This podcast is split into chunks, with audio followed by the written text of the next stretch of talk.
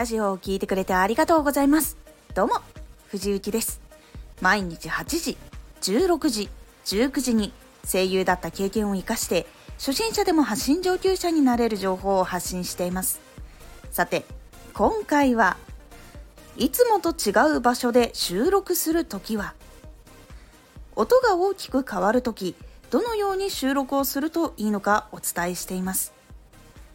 いつもと違う場所で収録をするときは今収録している場所は仕事で遠征をしていて泊まっている部屋で機材も大きく違います。こういう時はスマホのマイクを使っていつも収録をしています。その時に息が当たったりとか口の音が鳴らないように気をつけながらマイクを近づけて収録するようにしています。他の部屋では音の響きやすいところが多かったり音の聞こえやすいとか聞こえにくいとかも結構変わったりするので口からマイクを離すと部屋の音の状況が入ってしまったりとか声自分の声が部屋で鳴っている音が入ってしまったりとかあとは他の廊下の音が入ってしまったりとかっていうのが起こってしまいます。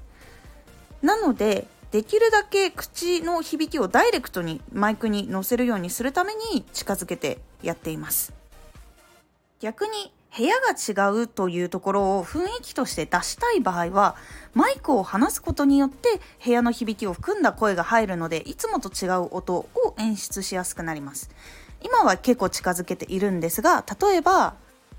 今片手1本分離した状態になっています。音はこれくらい変化をします。こういう風に音によって変化を出したい時には話してやるっていうのも結構 OK です。そして私の場合ワイヤレスイヤホンは音質が落ちるのでつなぎません。前スマホとワイヤレスイヤホンを比べたことがあったんですけど音が圧倒的にスマホのマイクの方が良かったのでそれ以来やるのをやめました。そしてパソコンを持っているんですがマイクをつながない状態でパソコンのみでの収録も個人的には音質が良くないと感じているのでやめています。AG03 を使った時の収録は今はできないっていう時は iPhone 13 Pro 今は iPhone 13 Pro のスマホのマイクをそのまま使って収録をしています。いつものマイクとの音の違いも確認してみてどんな音にしたいのかなっていうヒントにぜひしてみてください。今回のおすすめラジオナレーションのお仕事を久々にいただきました。このラジオでは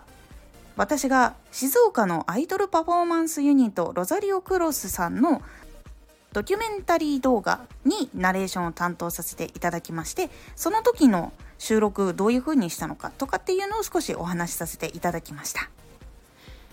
このラジオでは毎日8時16時19時に声優だった経験を活かして、初心者でも発信上級者になれる情報を発信していますので、フォローしてお待ちください。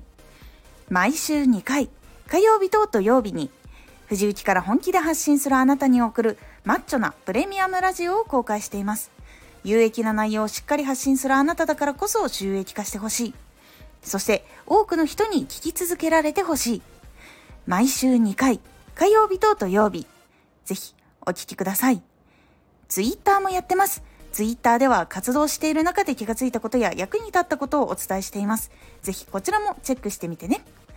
コメントやれた、いつもありがとうございます。では、また